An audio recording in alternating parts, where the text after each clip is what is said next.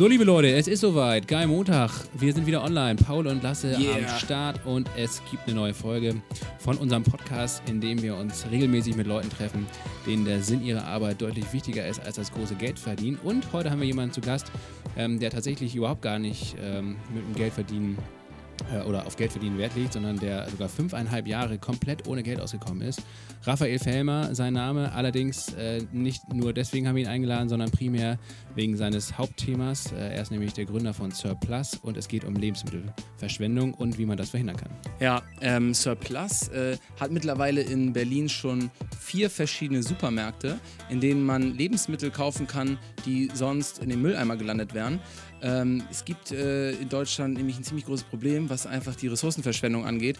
Und äh, diesem Problem hat sich Raphael mit äh, Surplus angenommen. Du kannst also quasi in entweder den Online-Shop, äh, auf die Seite des Online-Shops von Surplus gehen oder direkt in so einen Laden in Berlin und da Lebensmittel für meistens ja 80% äh, reduzierten Preis kaufen.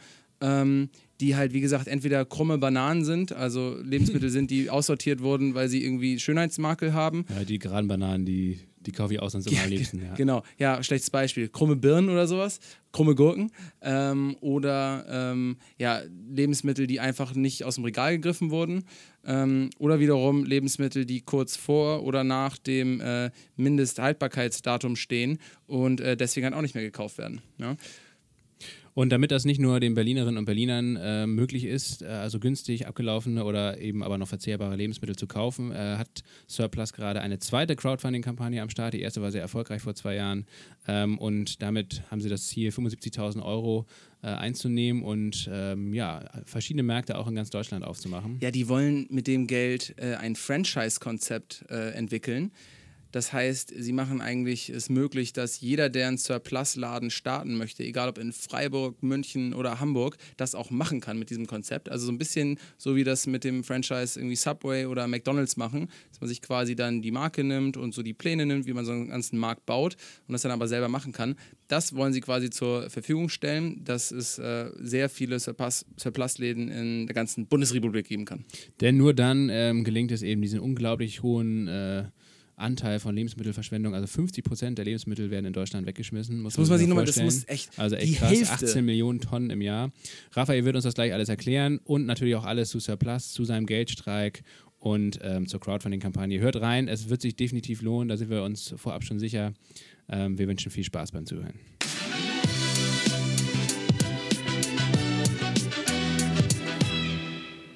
Ja, Mann, Raphael, wie geht's? Servus. Servus, ja. Ähm, ja, schön, dass ich hier bin. Ich war ja noch nie bei euch und freue mich jetzt total auf das Gespräch, weil ich ja schon viel von euch gehört habe wir auch schon so lange zusammenarbeiten. Ja. Und jetzt eine große Ehre, dass ich hier sein darf mit euch. Wow, du alter Charmeur. ähm, ja, wie ist es so? Also, das fällt mir nämlich bei dir häufiger auf. Ich glaube, das erste Mal hatte ich dich vor drei Jahren getroffen. Ähm, und ich finde, wenn man mit dir spricht, beziehungsweise wenn man dich sieht, man bekommt immer gute Laune. Wie schaffst du das? Ähm, also ich glaube so ein bisschen, es gibt ja dieses Sprichwort, so wie man in den Wald reinruft, so schallt zurück. Und wenn man lachend durch die Straße geht, dann lachen einen halt öfter Leute an. Ja. Und wenn man die Menschen lieb behandelt und ja, mit, mit Respekt und Wertschätzung, dann kommt es einfach zurück. Und deswegen versuche ich das quasi in meinen Alltag, in mein Leben zu integrieren, wo es geht. Einfach Ja. die Leute so zu behandeln, wie ich auch behandelt werden Ja. möchte. Nachdem du mit der Charmoffensive so angefangen hast, ist es nämlich auch okay, dass ich dir dann mal so ein Kompliment an den Kopf schmeiß. Äh, Lasse, was ich eigentlich nur im Intro sagen wollte, ist, dass man sich auf jeden Fall vorm oder beim Hören des Podcasts mal ein Bild anschaut von Raphael, wo er so richtig fett grinst, weil dann bekommt man gute Laune. Dann kann man sich auch vorstellen, wie du hier schon die ganze Zeit äh, mit uns im Gespräch sitzt. So, jetzt kommen wir aber zum Thema. Genug Komplimente ausgetauscht. Ähm, wie sieht ein typischer Raphael Fellmer Montag aus? Der Podcast heißt ja hier Geil Montag, deswegen die Frage. Geil Montag, ja. Also erstmal habe ich gedacht, geil Montag, das ähm, heißt ja, dass die Leute geil sind auf dem Montag, weil dann wieder die Arbeit losgeht. Also Wochenende ist auch geil, aber man hat dann wieder Lust durchzustarten und die Welt zu bewegen. Und ähm, ja, bei mir sieht ein Montag so aus, dass natürlich, ich habe zwei Kinder zum Glück, meiner lieben Frau, die ähm, ja mittlerweile auch zur Schule schon gehen und äh, zur Tagesmutter. Und das heißt, ja, das, das ist das erste große Geschenk des Tages, einfach mit denen wenigstens einen kleinen Moment vor, äh, vormittags zu verbringen, die dann dahin zu bringen äh, zu, zur Schule und zur Tagesmutter. Und diese kleine Quality Time, weil ich sie leider nicht so viel sehe unter der Woche, ist schon immer sehr wichtig und macht Spaß, gerade bei dem Wetter dann durch die Stadt radeln. Aber heißt, wann bist du dann im Büro? Ähm, ja, entweder wenn ich beide bringe um halb zehn oder wenn ich nur die Alma bringe, dann ist es so halb neun. Mhm. Ja. ja. Also das ist aber, ja, also ich arbeite super gerne, aber merke es auch, ähm, dass Kinder ähm, einfach wirklich was sehr Besonderes äh, sind und wenn man dann die ganze Zeit nur arbeitet dann sind die auf einmal erwachsen und dann wollen sie sowieso nicht mehr so viel mit einem zu tun haben dass das schon auch eine, ein Spagat ist für mich als ähm, ja, Social Entrepreneur da zwischen, ich möchte gerne arbeiten, möchte noch mehr Gas geben, noch mehr Lebensmittel retten und gleichzeitig aber diese Family Quality Time. Das heißt, für mich ist auch Wochenende, versuche ich schon möglichst wenig zu machen und da einfach präsent zu sein.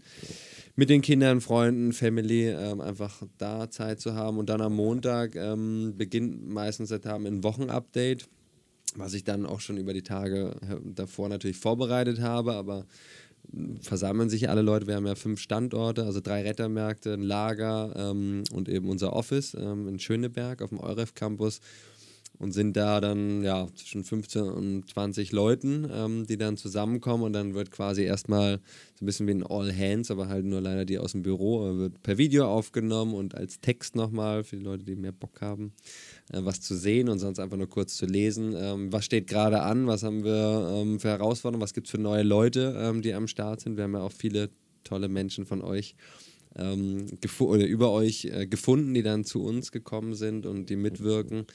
Und dann ähm, ist meistens, ja, ähm, Meetings nach Meeting, also viele Meetings, also mit den, mit den einzelnen Heads, äh, Management-Team, ähm, dann äh, treffe ich Leute, irgendwelche Partner ähm, aus dem Food-Bereich oder andere, die uns irgendwie pro bono unterstützen oder helfen. Mm, ja, und irgendwann ähm, gehe ich dann abends nach Hause nach ähm, vielen schönen Meetings und Gesprächen, Telefonaten und natürlich, ja, meistens tagsüber schaffe ich gar nicht so viele E-Mails zu beantworten, ist dann eher davor und danach. Äh, fällt es dir manchmal schwer, äh, so diese, diese Abgrenzung zwischen Beruf und Privatleben? Du hast ja eben schon so ein bisschen angesprochen, dass mm. das Wochenende dir heilig ist, aber als, als Gründer ja, ist es wahrscheinlich dann trotzdem schwer, das auch richtig durchzuziehen, oder? Total. Hast du da irgendwie also, so, eine, so, eine, so eine Technik, äh, wie, wie man das hinbekommt? Also erstmal, glaube ich, ähm, hat meine liebste Frau, ähm, die ich sehr liebe, die mich ja auch ausgehalten hat in meinen fünf Jahren, wo ich ohne Geld gelebt habe und ich bin quasi ein Workaholic, also ich bin total süchtig ähm, nach Wirken und glaube auch, gibt da eigentlich, ja, so, bei euch ist glaube ich ähnlich, einfach immer so viel, was man machen kann und sag mal, ist ja wie ähm, so ein unendlicher Strom.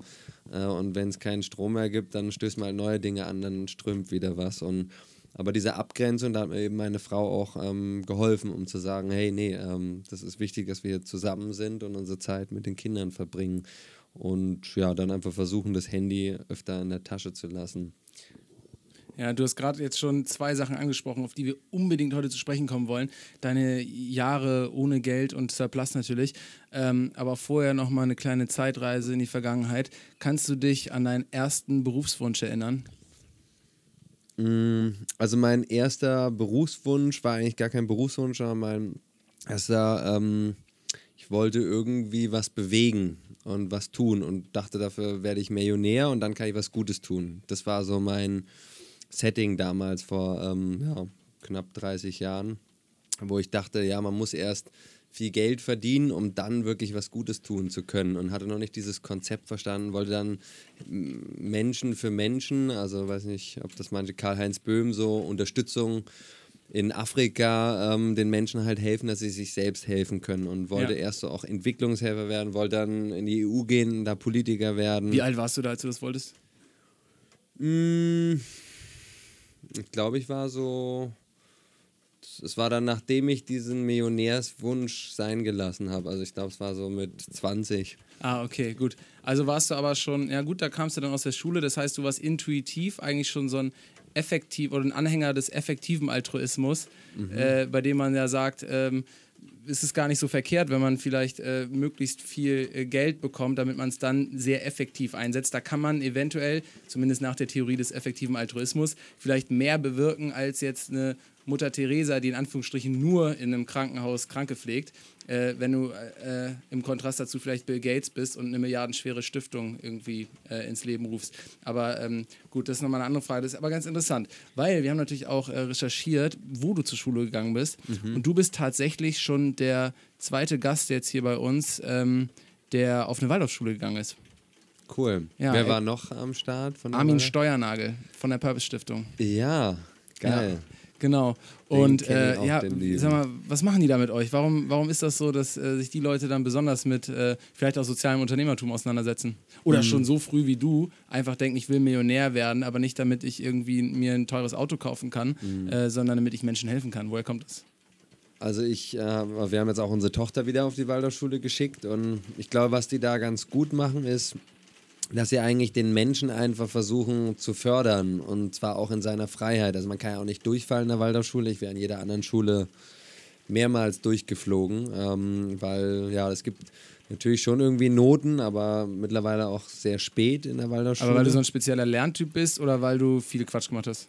Ich habe viel Quatsch. Ich war natürlich immer Klassenclown, immer der, der irgendwelchen ja, Bockmist verzapft hat und ähm, ja, bin dann irgendwann so zum Streber nicht im, ich muss da ganz gute Noten schreiben, das war mir total egal. Ich war auch froh, dass ich irgendwie das Abi geschafft habe. Aber ich hatte so die Möglichkeit, mich zu entfalten und habe dann zum Beispiel in unserer Schule eingeführt, dass wir selber unsere Klassenräume putzen. Ich habe mit der ja, Chefetage da von der Schule gesprochen, habe gesagt, hey, wie sieht's aus? Wir geben doch bestimmt Geld aus für die ganzen Putzkräfte. Warum sollen die Kinder nicht von Selbstverantwortung für ihre Räumlichkeiten übernehmen und nicht irgendjemand, der dann nachmittags, abends die Räume putzt und den Müll runterbringt und so? Und habe das vorgeschlagen und habe mich dann darum gekümmert, dass die Klassen bewertet werden. Also ich war quasi der ähm, Controlletti und bin dann immer nachmittags durch die Klassen gegangen und habe geguckt, aha, alle Fenster sind zu, ah, Mülltrennung hat funktioniert, Heizung ist runtergedreht. Da macht man äh, sich ja richtig beliebt, oder? Ja, ich habe es dann so gemacht, dass auch äh, die Klasse, die am saubersten war, die haben 500 Euro bekommen. Wir als Kontrolletti und sowieso die saubersten haben 750 bekommen für die Klassenkasse. Meine Eltern hatten nicht so viel Geld, so habe ich, hab ich mich auch irgendwie wohler gefühlt, dass ich ein bisschen was zu beitragen konnte, dass ähm, nicht irgendwelche anderen Eltern meine Reise zahlen von der Klassenfahrt. Und ähm, ja, das, ich hatte quasi die Möglichkeit, mich so frei zu entfalten. Es gibt ja viel Theater, viel Kunst und ich glaube, das macht die Waldorfschule ähm, schon ganz gut, die Leute nicht so in eine Box versuchen zu zwängen und dieses aus dem Buch lernen und dann irgendwie wieder den, das Wissen kopiert im Kopf wieder runterzubringen und danach zu vergessen. Also das passiert auch noch viel in der Waldorfschule, aber ich glaube, man kommt am weitesten, wenn man einfach ganz verschiedene Dinge, sei es man, also Handarbeit, ähm, Theater, Kunst, Sprachen, äh, ganz viel einfach ähm, ja so erfährt, erlebt ähm, und nicht irgendwie so, so starr aus dem Buch abkopiert in den Kopf. Ja, ich glaube, das ist ein ganz, ganz wesentlicher Unterschied zum normalen Schulsystem, ne? dass, dass man an einer, einer Waldorfschule zum, zum Unternehmen eigentlich so ein bisschen angehalten wird. Ne? Also auch Armin hat ja mit 16 auf der Waldorfschule sein erstes Unternehmen, sein erstes richtiges Unternehmen gegründet äh, und hat dann äh, da Waldorfschulartikel äh, online verkauft. Und das Unternehmen ist auch immer noch und ist auch sehr erfolgreich. Er hat also quasi da die, die Eltern von seinen Mitschülern angestellt und so weiter. Also echt eine witzige Geschichte. Und bei dir war es ja auch so ähnlich. Also da ging es dann quasi nicht äh, direkt um Geld verdienen, aber indirekt war es dann ja schon so, dass es auch einen Benefit gab, auch einen finanziellen Benefit dann für euch äh, oder für die Klassen, die dann irgendwie mhm. da vernünftig geputzt haben. Ähm, war das dann letztendlich, wenn du äh, dann zurückschaust oder na, nach dem Abi, ähm, auch für dich irgendwie klar, okay, ähm, vielleicht ist, äh, wenn man jetzt nochmal diese Millionärsperspektive äh, sieht, ist das Unternehmertum vielleicht genau der richtige Weg, das zu erreichen? Oder, oder Mittlerweile glaube ich das, ja. Genau, aber bist du damals so ein bisschen mit diesem Ziel auch so Richtung Uni gegangen oder, oder nee, Zivi oder so? Nicht. Also, dass also du das, Unternehmer oder Gründer wirst? Ich habe dann meinen Zivildienst an der Waldorfschule in Mexiko gemacht und da habe ich dann verschiedene Businessmodelle so durchgerechnet und festgestellt, ja, hier gibt es ganz viele ähm, Business Cases, wo man wirklich einfach es besser machen kann und Geld verdienen kann.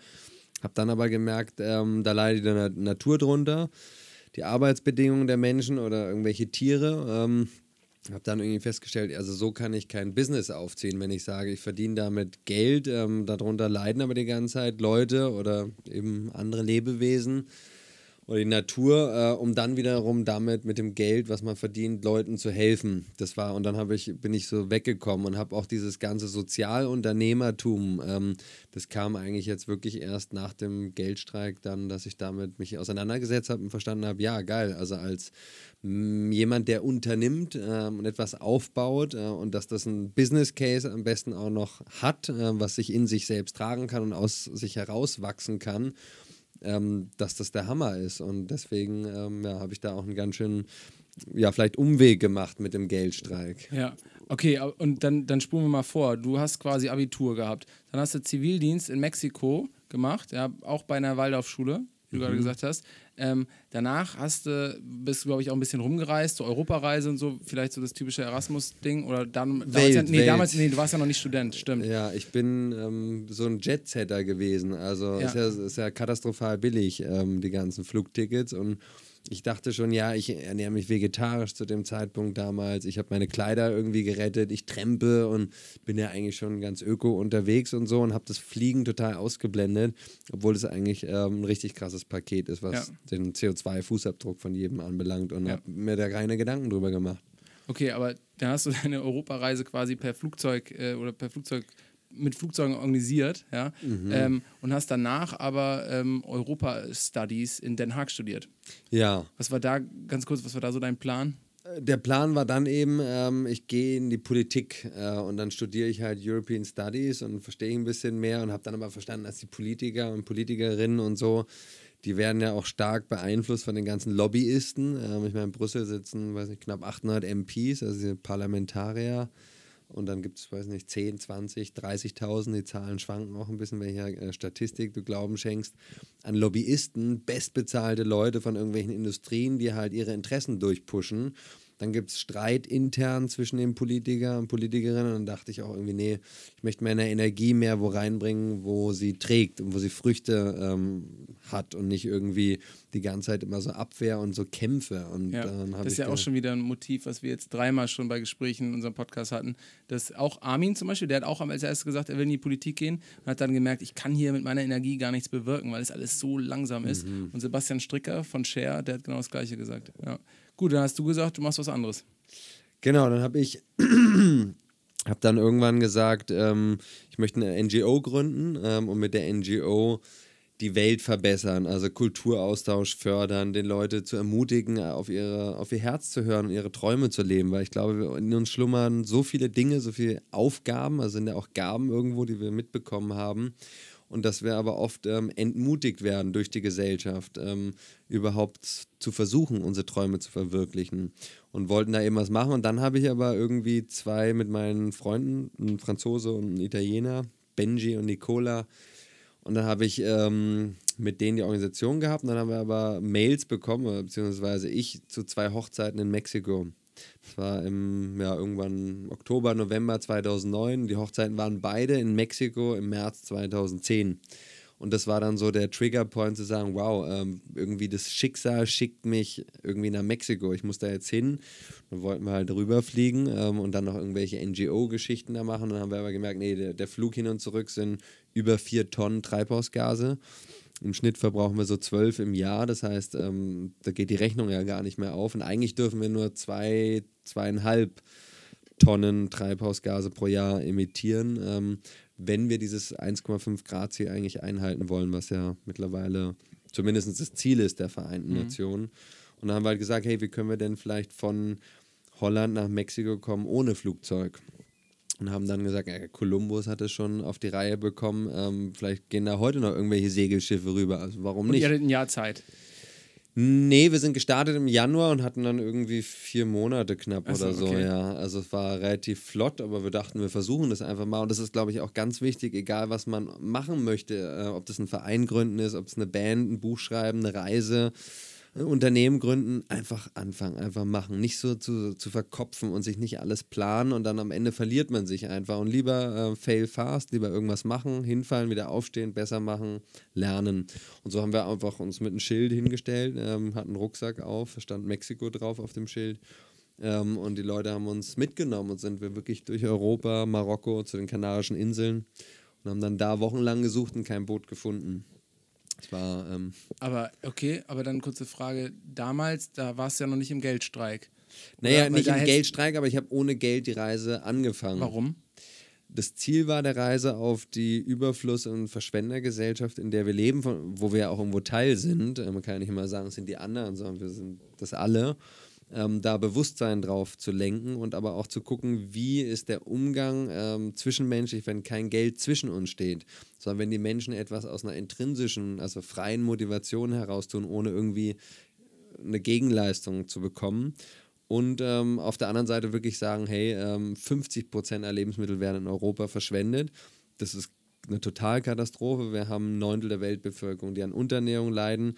Und da muss mehr Bewusstsein und eine Sensibilisierung stattfinden. Das heißt, es war kein Hungerstreik, das hätte ich hätten wir nicht so lange geschafft, aber eben äh, ein Geldstreik. Ich habe es am Anfang nicht Geldstreik genannt, weil wir hatten, das war dann erst auf der Überfahrt Richtung Brasilien mit dem Boot, wo mir dieser Gedanke kam, hey, ich muss das noch stärker, größer irgendwie plakativ auch machen und habe es dann Geldstreik genannt. Ah, Also ihr habt ein Boot dann gefunden. Genau, wir haben tatsächlich ein Boot gefunden, das ist ja auch wieder so schicksalhaft. Ich weiß nicht, ist euch bestimmt auch schon passiert. Ähm, wir hatten natürlich immer wieder an den Mülltonnen rumgesucht, was da gibt. Und am Hafen, die haben natürlich nicht so viel Platz wie wir in unseren Häusern, wo wir immer alles voll stapeln können, Keller und Dachboden. Ich weiß jetzt schon, ist mir nicht passiert. nee. nee. Das ist mir noch nie passiert, Raphael. ja, ja. aber nee, was dir passiert ist, vielleicht, ähm, dass du irgendwas erlebt hast und es hat dir vielleicht ein Zeichen gegeben. Ja, ja. Das hoffe ich schon. Ja. Denke ich mal. Äh, Und da war es eben so, wir haben einen Rucksack gefunden und da war eine Panama-Flagge drin und eine Mexiko-Flagge drin. Und es gibt viele Flaggen in der Welt. Aber dass es ausgerechnet diese beiden waren, so ungefähr, ihr werdet wahrscheinlich durch Panama durchreisen und ihr werdet nach Mexiko kommen. Wir waren so Adrenalin geladen am nächsten Tag, wir hatten die Mega-Power. Also da ist ja wieder das State of the Mind. Also wie bist du eigentlich eingestellt zum Leben? Eben mit Freude, mit einem Lächeln durch die Straßen gehen. Da passieren eben auch schöne Dinge. Und wir haben dann tatsächlich am nächsten Tag unser Boot gefunden. Zwei Italiener, zwei Kapitäne, das ist ein bisschen was Besonderes. Ähm, auf dem Boot ist es auch sinnvoll, dass es einen Kapitän gibt oder eine Kapitänin. Ähm, und die wollten eigentlich zwei Ladies haben für die Überfahrt, Hand gegen Koje, aber Hand gegen. Achso, okay, Hand gegen Kohl. genau, also Ja. man hilft mit und Ja. ähm, darf dann halt mitreisen. So haben wir es dann gemacht, haben die überzeugt, obwohl wir so drei nicht erfahrene Segelleute äh, waren, aber die fanden es irgendwie cool und spannend und haben uns dann wirklich bis nach Brasilien mitgenommen. Brasilien und ihr hattet aber die Panama-Flagge und die Mexiko-Flagge. Genau, das heißt, ähm, wir haben uns dann so gefühlt, als ob wir schon fast da wären, weil jetzt waren wir schon mal in Amerika immerhin, aber da hat noch ein bisschen was gefehlt und es hat noch ganz schön eine Weile gebraucht. Wir sind dann irgendwann im November durch ganz Lateinamerika durch und im November sind wir angekommen, halbes Jahr zu spät zu den Hochzeiten. Aber auch da wiederum, der Weg ist das Ziel. Das heißt, man erlebt ja einfach dann so Das hast viel. du hoffentlich auch dem Bräutigam und der Braut dann gesagt. Genau, und ich habe dann auch mit denen Wochenende oder länger sogar noch einfach Ja. Zeit verbracht und an der Hochzeit hat man eh keine Zeit Cool. mit den Hochzeitsbräutigam-Leuten. Ja. Ja, okay. Und äh, dann irgendwie wieder zurück nach Deutschland. Ja? Mhm. Wahrscheinlich auch wieder ohne Geld. War der Versuch, also ähm, meine Frau ähm, wurde dann schwanger. Damals war sie schon deine Frau. Ja, also meine Liebste. Ja, also ja, wir ja, waren nicht verlobt, aber wir haben uns geliebt. Ja. Ähm, die ist dazugestoßen in ähm, Guyana, das ist so neben Venezuela, ein kleines Ländchen. Und ähm, da, ja, ab da ging die Reise auch schneller. Dann als Frau äh, halten die Autos irgendwie schneller an. ja. Und ähm, sie wurde schwanger und dann haben wir es versucht noch, sind noch in die USA gereist bis nach Houston, haben auch ähm, Flugzeugstopp versucht, aber das hat auch nicht ganz geklappt. Und dann haben wir immerhin einen coolen Couchsurfer gefunden und der hatte irgendwie so, weil er in einer Fluggesellschaft arbeitet, konnte uns mitnehmen. Wir mussten nur die Steuern zahlen in einem Flug, wo halt noch Sitzplätze frei waren. Also auch da wieder Ressourcen genutzt. Und da ging es dann zurück nach Berlin und da äh, begann dann quasi so der stabile Geldstreik an einem Ort. Ja, das Thema Trampen finde ich aber auch super spannend. Ich habe es leider nur einmal richtig ähm, äh, gemacht beim Tramprennen von Viork und Aqua, 2014 war das. Von äh, Würzburg bis nach äh, Mazedonien sind wir getrennt Wow. mit zwei Wochen. Aber das muss ich sagen, ich ärgere mich eigentlich im Nachhinein, dass ich das seitdem auch äh, nicht mehr gemacht habe. Ähm, meistens aus Zeitgründen dann ja irgendwie, aber äh, die Erfahrung da zu machen, also erstens genau ohne Geld, wie du es schon sagt, äh, gesagt hast, und man kommt mit den Leuten ganz, ganz anders ins Gespräch und äh, wir hatten da so die absurdesten äh, Begegnungen auf dieser Reise. Also angefangen von einem Typen, der uns dann, es war so ein Brauerei, äh, ein Brauer, der hat uns von München bis nach Salzburg mitgenommen und der hat dann ähm, hat sich herausgestellt, dass er halt so eine Craft-Bier-Brauerei da irgendwie in Rosenheim hat und dann äh, ist er da einfach von der Autobahn runtergefahren, weil da kommen, also wenn ihr jetzt nicht so viel Wert drauf legt, äh, als erster ans Ziel zu gehen, ist quasi immer so etappenweise ge gestaffelt, dieses mhm. Tramprennen, äh, wie bei der Tour de France. Ähm, und dann haben wir uns dann einfach den ganzen Nachmittag die Brauerei angeguckt. Er hat uns dann auch ordentlich Craft-Bier zum Verkosten Geil. gegeben und uns dann wieder später wieder zur Raststätte gefahren und wir haben uns den nächsten Rider gesichert. Äh, oder dann irgendwelche, Alter, auf dem Balkan wurde es dann richtig spannend, weil man sich mit den Leuten überhaupt nicht mehr verständigen konnte. Also die konnten kein Englisch, natürlich auch kein Deutsch. Und das war dann irgendwie mit Händen und Füßen auf der Karte rumzeigen, wo man irgendwie hin wollte und was man mhm. wollte so. Und durch den Kosovo durch. Und ähm, also ich kann das voll nachvollziehen, dass das irgendwie was mit einem macht. Ne? Mhm. Und dann aber auf der anderen Seite ähm, kommst du wieder zurück nach Deutschland. Ich weiß nicht, hast du damals auch schon in Berlin gewohnt? Äh, oder? Ja. Genau. Und dann letztendlich in eine, in eine Welt, in eine Umgebung, die ja das komplette Gegenteil ist. Also die hochgradig kapitalisiert ist, mhm. alles hat einen Preis, äh, alles ist, geht schnell und so weiter und so fort, alles ist effizient. Ähm, wie hast du das dann weiterverfolgt? Also mhm. Also wie bist du dann weiterhin ohne Geld ausgekommen? Das stelle ich mir wahnsinnig schwer vor. Der Schock war wirklich, ähm, dass ich ähm, gespürt habe, das war wirklich so, dass ich in ein Restaurant reingegangen bin in Deutschland, habe denen erzählt, ja, wir kommen hier von einer geldfreien Reise und wir suchen jetzt hier irgendwie Essen, habt ihr irgendwas übrig? Ähm, dann guckt er mich so an und sagt so ungefähr, ja, also ähm, kannst du was kaufen, oder? Sag ich, ja, ohne Geld und so weiter. Also nee, schmeiß ich lieber weg, anstatt es dir zu geben. Das heißt, die ganze Einstellung war auch hier in Deutschland, wir sind da einfach nicht so gastfreundschaftlich, äh, sei es zu Deutschen oder auch teilweise ja leider zu Menschen, die von noch viel weiter wegkommen. Ähm, das war auch ähm, hart zu erleben. Und dann gehst du rein zu irgendeinem Araber, äh, irgendein ja, ob der aus äh, Marokko war oder Türkei und der sagt so, ja, äh, was willst du essen? Setz dich hin und äh, lehnt dich ein und denkst du wieder, ja, das ist wie auf der Reise halt ähm, so mehr und Marokko war schon besonders gastfreundschaftlich, war gigantisch und aber natürlich gibt es auch hier in Deutschland äh, in Berlin wunderbar liebe, herzliche Menschen und die haben uns dann auch irgendwann äh, so eine Unterkunft gegeben. Wir hatten eine kleine Souterrain-Wohnung in Kleinmachnow erst da ähm, ja, gab es dann die Hausgeburt und ähm, wurden Eltern. Und ich habe halt dann immer weiter containert, ähm, also die Lebensmittel wirklich aus der Tonne bei der Bio Company und Basic und Reformhäusern geholt. Und habe mich erst so ein bisschen wie eine Geburt, das dauert ja auch neun Monate, ähm, bis es dann da ist, dieses Geschenk, habe mich dann irgendwann wirklich getraut und gesagt, ich schreibe jetzt diese Unternehmen an und frage, ob wir nicht eine Win-Win-Situation machen können, indem die weniger Entsorgungsgebühren bezahlen, äh, ich was von dem Essen noch habe, die Mitarbeiter sich wohler fühlen, weil sie nichts wegschmeißen müssen. Und da äh, begann dann die, die legale Rettung quasi hm. in Deutschland. Ja, schon auch mit einem, äh, unter einem Vereins- oder Firmennamen?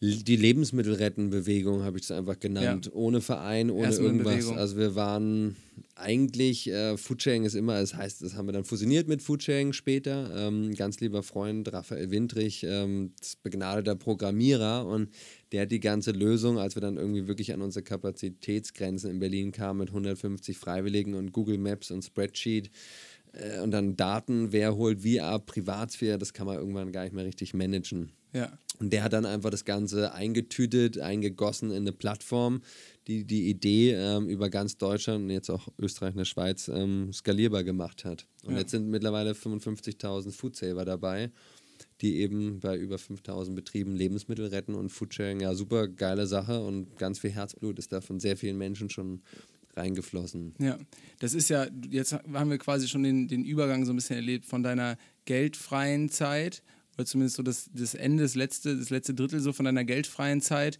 hin zu deiner äh, Food-Saver-Zeit. Mhm. Ähm, du hast aber auch gerade erzählt, als ihr dann diese Souterrain-Wohnung hattet, wo ihr dann auch wahrscheinlich mietfrei wohnen durftet, ähm, dass äh, ihr da äh, dann die Hausgeburt äh, bekommen habt.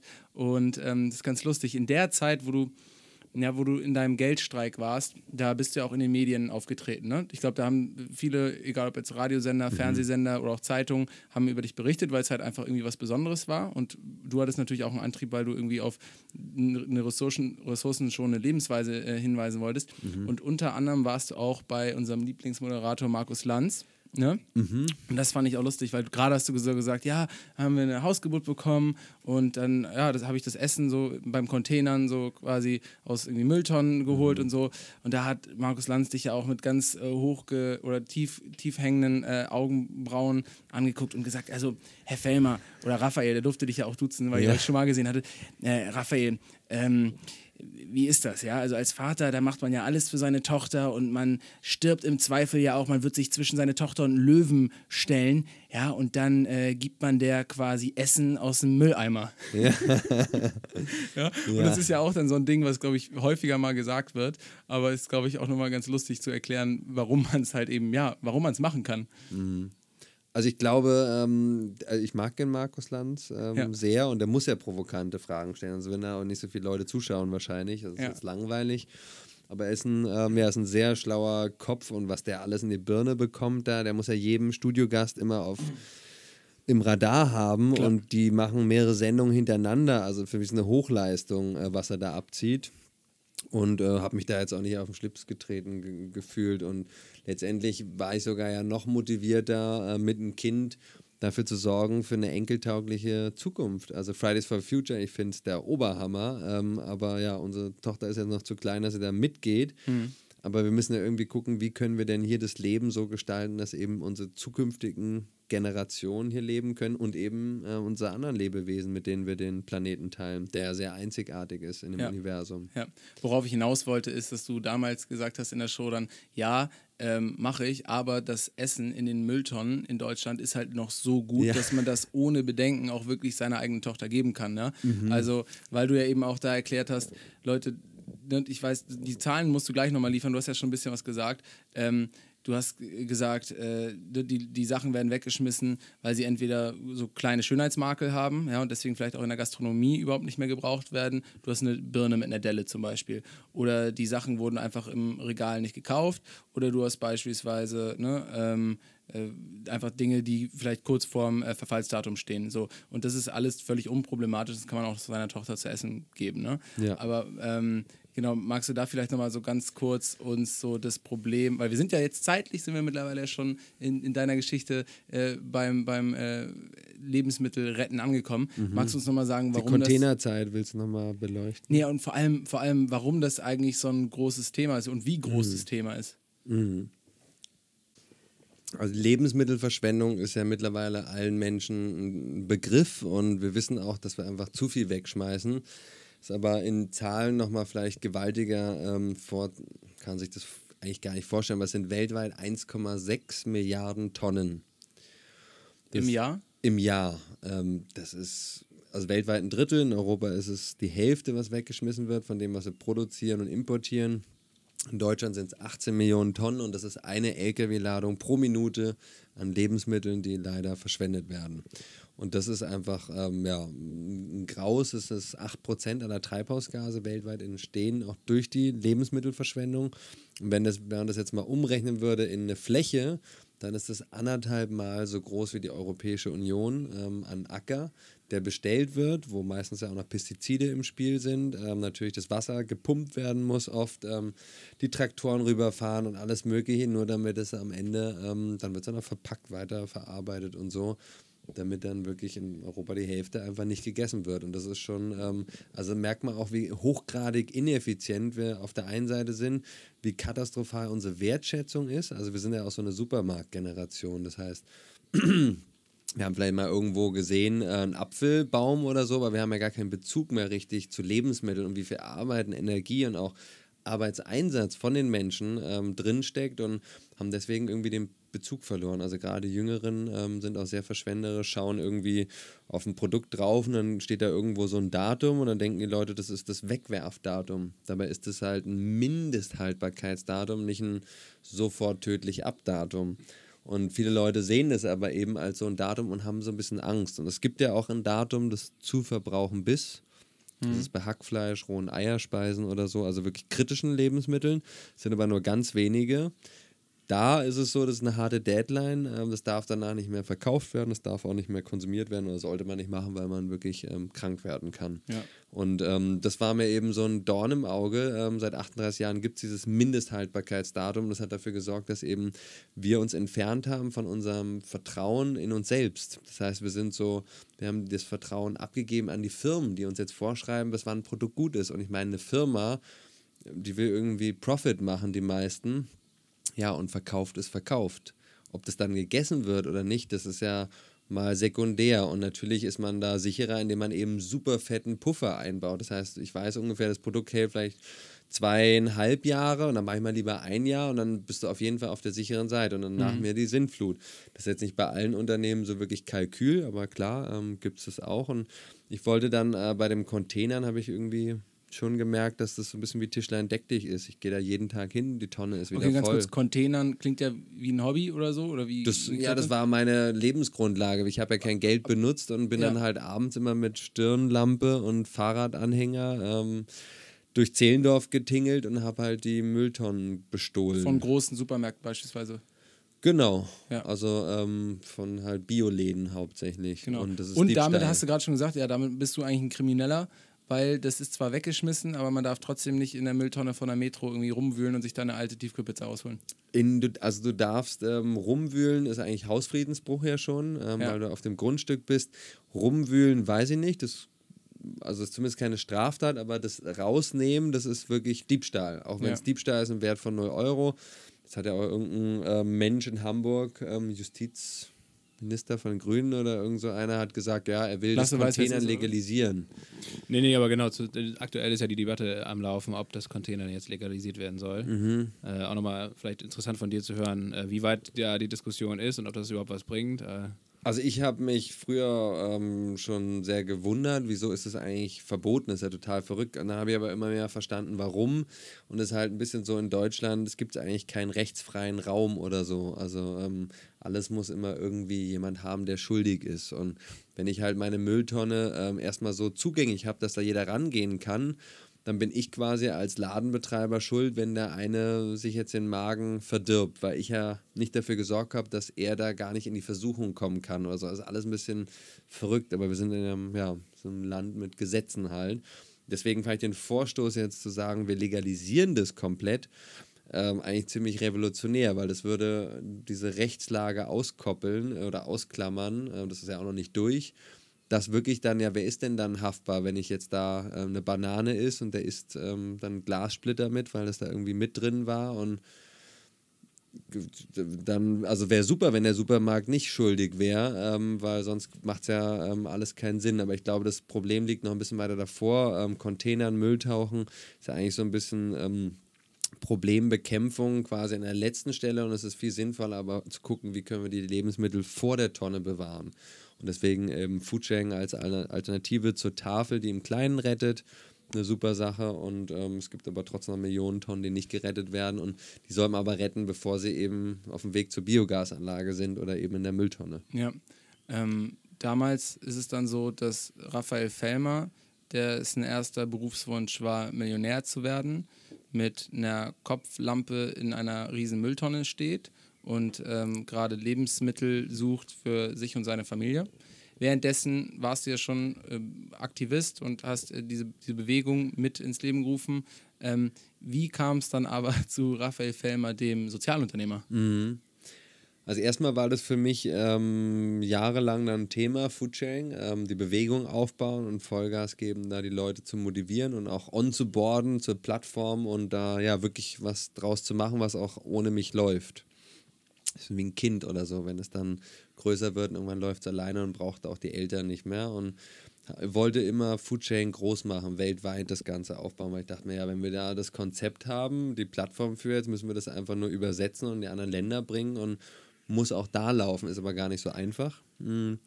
Und habe dann nochmal versucht, das Ganze geldfrei zu machen äh, mit Unity, so eine Bewegung von Leuten, die eben ja nicht nur Lebensmittel retten, sondern man kann ja auch Textilien retten, Bücher retten, Skills, Räumlichkeiten, ja einfach nicht zu viel Fokus gehabt und wollten alles retten und das auch noch alles ohne Geld. Dann haben wir gemerkt, ja, ähm, da, das war eine coole Bewegung und waren auch wieder liebe Leute. Aber da stand das Miteinandersein und die Zeit genießen dann für viele im Vordergrund als diese große Vision, wir müssen unseren Planeten retten. Für uns, das ist ja Umweltschutz, denken wir oft immer dran, ja, wir müssen die Umwelt, die Bäume und Pflanzen und Wasser schützen, damit es denen gut geht. Aber eigentlich können wir auch sagen, das ist sehr egoistisch, weil wir sind ja abhängig von der Erde und dem Ökosystem. Die brauchen, also die Tiere und so, die können ja auch ohne uns gut klarkommen hier. Und deswegen ja, hat das nicht geklappt und dann habe ich zusammen mit Martin ähm, Schott, meinem ja, alten Freund, äh, seitdem ich zurück war hier in Deutschland, bei meinem Bruder in der Klasse, ein bisschen jünger und äh, mit ihm zusammen habe ich bei Foodsharing ganz viel aufgebaut und dann haben wir gesagt, gut, wir verlassen die Unity-Bewegung, wir haben das auch angestoßen und haben es dann ähm, versucht mit Geld, wollten wir erst einen Verein äh, gründen, haben dann gemerkt, aber Verein... War das auch der Bruch, wo du dann gesagt hast, ab jetzt wieder Geld? Genau, also nach fünfeinhalb Jahren, meine Frau hat mir da wieder geholfen, quasi auch sanfter zu sein mit mir und äh, sie hat dann auch gelitten. Also wir hatten irgendwie nicht mehr richtig einen Platz gefunden für uns in, in Berlin, wo wir gesagt haben, hier fühlen wir uns wohl. Wir waren dann halt auch, wir hatten ein zweites Kind bekommen, unseren lieben Noam und dann war es halt auch nicht mehr so einfach und dann habe ich echt ein knappes Jahr gebraucht, so mental den Schritt zu machen und zwischen so geht es eigentlich nicht mehr und okay, jetzt löse ich mich von diesem Label, was ich mir ja selbst auf die Stirn geklebt habe, dieses Geldfrei oder dieser Geldstreik und damit dann in die Welt. Ähm, Hat sich das dann wie eine Niederlage angefühlt? Weil du es ursprünglich mal vielleicht, ja, ja? Auf jeden Fall. Also ich glaube, wir stehen uns selbst am meisten im Weg im Leben. Weil es gibt niemand, also niemand hat jetzt irgendwie gesagt, ja, Raphael, und jetzt hast du verkackt und ähm, genau, ähm, ich habe es ja gewusst oder so, das, das hat niemand gesagt. Aber man macht sich selber so viel Gedanken, dass man sich so ein bisschen gefangen, ja, wie so eine Zwangsjacke irgendwie, die man sich selbst angezogen hat, Korsett. Und ähm, nachdem ich dann irgendwann gesagt habe, okay, jetzt höre ich auf mit dem Geldschreik, ein bisschen Geld hatte meine Frau, wir hatten das Kindergeld genommen, aber wir hatten nicht wirklich viel und dann begann eigentlich die Zeit ähm, mit Schulden. Und ähm, war dann aber auch okay und ich habe ähm, dann aber auch gemerkt, wie, wie. Also von gar kein Geld direkt in Dispo. So ungefähr, ja. Ja. Mhm. Genau, und das war dann aber auch ähm, spannend, weil eigentlich, glaube ich, was noch viel wertvoller ist als dieses, ja, kann jeder auch mal machen, super Erfahrung, ohne Geld trampen oder sagen, hey, ich mache mal einen Urlaub oder mache ein Sabbatical, Monat, Quartal, Jahr, tut super gut. Aber ich glaube, dieses geldfrei Handeln, also sich von seinen Entscheidungen nicht durch Geld beeinflussen lassen, sondern mehr auf sein Herz zu hören, dass das eigentlich das wahrhaftige Schöne ist am Leben, dass man eben ja, seinem Fluss, seinem Herzen folgt und es tut, wo man für steht. Ähm, und dann mit dem Geld, ja, hoffe ich, dass es auch bei uns klappt. Und bis jetzt haben wir auch schon ein bisschen was aufbauen können. Mit Geld, äh, mit Schulden halt, ja. Aber Schulden jetzt ähm, primär äh, das Unternehmen gemeint, also Surplus ähm, oder auch dein, dein Privatleben? Oder? Ja, erstmal privat, ja. genau, weil dann sind wir halt wirklich auch in eine Wohnung gezogen, ähm, haben da Miete gezahlt, ähm, klein, aber ja, kostet und wir haben uns erstmal natürlich nichts ausgezahlt ähm, in der Firma, wir hatten auch kein Geld und dann begannen quasi die, die größeren Schulden in der Firma und die wurden dann mehr. Und bevor es mit der Firma anfing, hast du aber auch gesagt, äh, ich weiß gar nicht, ob das bei Lanz war oder irgendwo anders, dass du dich das erste Jahr erst wieder an Geld gewöhnen musstest. Mhm, total. Aber, also, dass man, dass man, klar, also wenn ich ein Jahr lang mein Handy weglege, dann muss ich mich wieder ans Handy gewöhnen. Das ist klar, dass man irgendwie das benutzt so. Aber ähm, was meinst du damit? Also, wie hat sich das angefühlt? Mhm. Ja, irgendwie allein schon Geld bei sich haben. Ich hatte ja fünfeinhalb Jahre kein Geld bei mir und dieses, ich gehe jetzt irgendwo hin und hole mir irgendwas zu essen oder, also es war auch Essen war so ungefähr okay, ja, ich hole mir irgendwie ein Audio oder so eine Zusammenfassung vom Buch, weil ich noch irgendein Fach in der Uni abschließen muss. Das war das erste, was ich dann mit Geld wieder genutzt habe, wie praktisch. Dann muss ich mir nicht 180 Seiten für irgendein Buch durchlesen, sondern nur 14 Seiten Zusammenfassung, war geil. Und äh, aber dieses Konzept, ich kann jetzt wieder mit Geld ähm, arbeiten und kann, das Geld ist ja auch Macht und kann das nutzen, um irgendwas zu tun. Mhm. Das war ja nicht in meinem Konzept drin. Das heißt, äh, weil ich ja. fünfeinhalb Jahre mich anders irgendwie bewegt habe, immer Lösungen gefunden habe ohne Geld. Jetzt auf einmal wieder dieses, ist ja auch Geschwindigkeit. Also Geld schafft auch Schnelligkeit in vielen Bereichen. Ja. Ähm, und ich war eher so auf Slow und irgendwie Tüfteln für Lösungen und ähm, irgendwie irgendwas kriegt man hingedeichselt. Ja, also hast du, war jetzt quasi nicht nur eine, eine schlimme, ein schlimmes wieder reingewöhnt, sondern du hast auch gleichzeitig gemerkt, was für Vorteile so ein universelles Tauschmittel irgendwie mit sich bringt. Genau, also ich persönlich glaube immer noch daran, dass wir uns vom Geld immer mehr lösen werden. Also ich glaube, es ist ja heute schon äh, immer weniger Leuten wichtig, auch Ja. überhaupt Status und ähm, so, also Materialismus, glaube ich, äh, nimmt einfach zum Glück an ähm, Kraft ab, ähm, weil wir sagen, ja, also weiß nicht, wer bei euch jetzt hier in der Firma, ähm, wer fühlt sich da geil mit einem geilen Autoschlüssel in der Hosentasche? Ja. Gibt es nicht mehr so viel und werden glaub, weniger. hat gar keiner ein Auto sogar, ja. Ja, noch besser. Ähm, also, dass man wirklich spürt, wir sind da einfach in der Zeit des, des äh, Superwandels. Also, auch wenn es für uns alles, wir sind ja noch jung, so fast gefühlt zu langsam immer noch dauert. Aber auf der anderen Seite ist das alles mega schnell, was sich in den letzten Jahrzehnten verändert hat. Ja. So. Und dann aber war es bei dir so, dass du gesagt hast, ich gründe Surplus. Ähm, dafür brauche ich auch logischerweise Geld. Ähm, magst du aber nochmal erklären, was eigentlich Surplus richtig ist? Ja, also erstmal war äh, die Vision, äh, wie können wir das Lebensmittelretten jetzt Mainstream machen? Und wir haben es versucht auf der freiwilligen Ebene, ging nicht. Und dann haben Martin und ich uns aber zusammengesetzt und überlegt, wie können wir es wirklich in die Mitte der Gesellschaft bringen, das Retten. Also nach vegan, Bio und Fairtrade, was ja früher auch eher so eine Nischensache war und mittlerweile einfach salonfähig ist. Und ähm, das ja auch gut so. Und dann haben wir gesagt, gut, wir machen einfach einen, einen Supermarkt und einen Online-Shop ähm, für ähm, gerettete Lebensmittel, sodass es convenient wird, die Leute ganz bequem mitretten können von zu Hause oder eben äh, in so einem Rettermarkt, wo dann auch eine Oma reinlaufen kann oder andere, die halt mit Online-Lebensmitteln handeln und nicht so viel am Hut haben. Ich habe das dann durch ein Crowdfunding vor zwei Jahren äh, gestartet mit dem ersten Food Outlet hier in Berlin. Kannst du mal so ein bisschen erklären, ob die Rechnung, die ihr damit hattet, äh, aufgegangen ist? Also was sind dann so für Leute da ähm, bei euch zur, zur Ladentür reingekommen? Die erste Filiale habt ihr auch in Wilmersdorf aufgemacht. Also wer sich in Berlin nicht auskennt, nicht eins der Hipsterviertel, äh, sondern eher gut bürgerlich so. Ähm, wo viele vielleicht, also könnte ich mir zumindest vorstellen, von dem Thema jetzt noch nicht so viel mitgekriegt haben. Ähm, Was war das so für eine Klientel? Also erstmal muss ich aber dazu sagen, ähm, Crowdfunding, ähm, ich glaube, du bist ein großer Fan davon. Ich bin ein großer äh, Fan, ja. ja. Ich kann das Heavy aber, User. Heavy User, genau. Ich kann es jedem, ähm, der irgendwie was starten möchte, ob was Kleines, Persönliches, Privaten, Traum, Wunsch oder auch, wenn es was Größeres sein soll, unbedingt ein Crowdfunding machen, weil es so, das ist der erste ähm, Check, wie das überhaupt ankommt in der Gesellschaft. Also bevor du jetzt irgendeinen Laden mietest, den umbaust und dann irgendwas versuchst, äh, dann ist es so, so ein Versuch schon mal, aha, das Video, der Content, was du da sch- erschaffen möchtest, es wird da schon mal angenommen, dann ist die Wahrscheinlichkeit natürlich auch viel höher, dass eine Crowd hast, wenn du eröffnest. Und so war es dann auch bei uns. Wir hatten 1700 Supporter bei der ersten Crowdfunding-Kampagne. Und die, da standen dann nicht 1000 Leute vor der Tür, aber wir hatten halt, weiß nicht, waren vielleicht 50, 100 Leute, die sich gefreut haben, geil, jetzt macht der erste Rettermarkt auf ähm, und kam halt auch sogar in das ähm, bisschen langweilige ähm, Charlottenburg in der Wilmersdorfer Straße. Da hatten wir dann auch eine Location gefunden umsonst, also auch ein Geschenk, ähm, unglaublich. Und ähm, haben da dann einfach angefangen, die Lebensmittel zu retten. Wir hatten ungefähr 30 Produkte am Anfang, also praktisch gar nichts, aber die Leute hatten Bock, ähm, gerettete Lebensmittel einfach zu kaufen.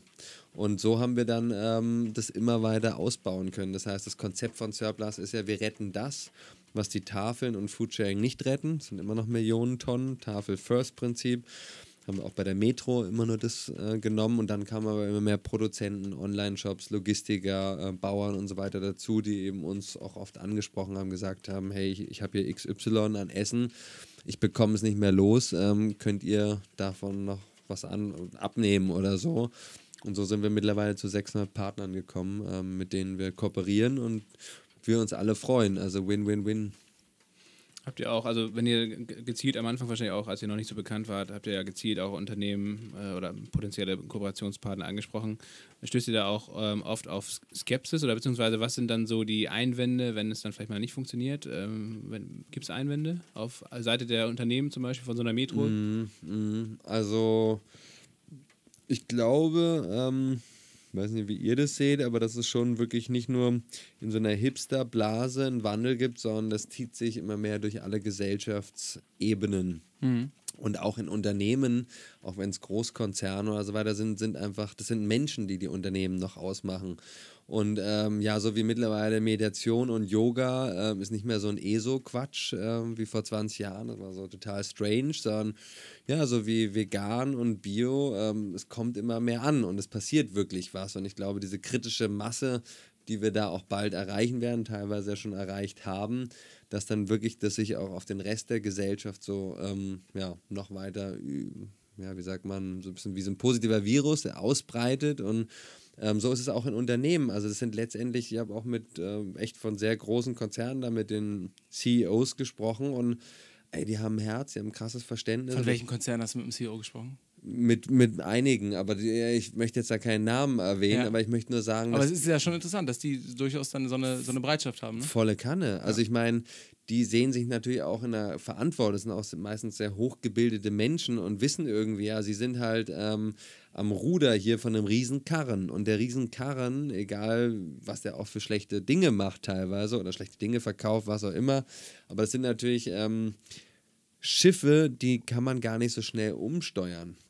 Also wie bei so einem, ähm, weiß nicht, so einem Containerschiff oder so, ähm, was da 4000 Container drauf hat, da kannst du jetzt nicht mal das Lenkrad so rumschwenken und dann biegt es kurz mal nach links ab, sondern ähm, weiß nicht, wie viele Stunden es dauert, bis es dann in eine andere Richtung ähm, fährt. Und das sind die sich natürlich auch bewusst. Und das heißt, die können da auch, obwohl sie selber schon das Verständnis und Bewusstsein haben, dass es noch viel mehr in eine Richtung gehen soll, können das gar nicht, weil es da Stakeholder gibt von Aktionären, dann gibt es ihr eigenes Management, die wurden jahrelang quasi getrimmt auf äh, maximale Profit. Ähm, ja, und dann dauert es einfach länger, bis man dann so ein großes Schiff in die richtige Bahn wieder reinbekommt. Und ich glaube, dass da aber gerade ganz viel passiert und natürlich auch wie auch Good Jobs und viele andere, auch kleine, dann auch die größeren, glaube ich, zum Wandel ähm, so ein bisschen wie untriggert oder Mhm. so. Also so, Bio hat ja auch einfach kleine Reformhäuser vorgemacht. Ja. Und ähm, so wollen wir das ja auch mit Surplus machen, Ja. dass wir einfach noch viel mehr, die letztendlich ein bisschen pieksen und sagen, ja, dann verkauft ihr doch mal die abgelaufenen, schrägen, krummen und so weiter, weil es gibt mindestens 10, 20, vielleicht sind es auch 30 Prozent der Gesellschaft, die genau auf solche Produkte stehen.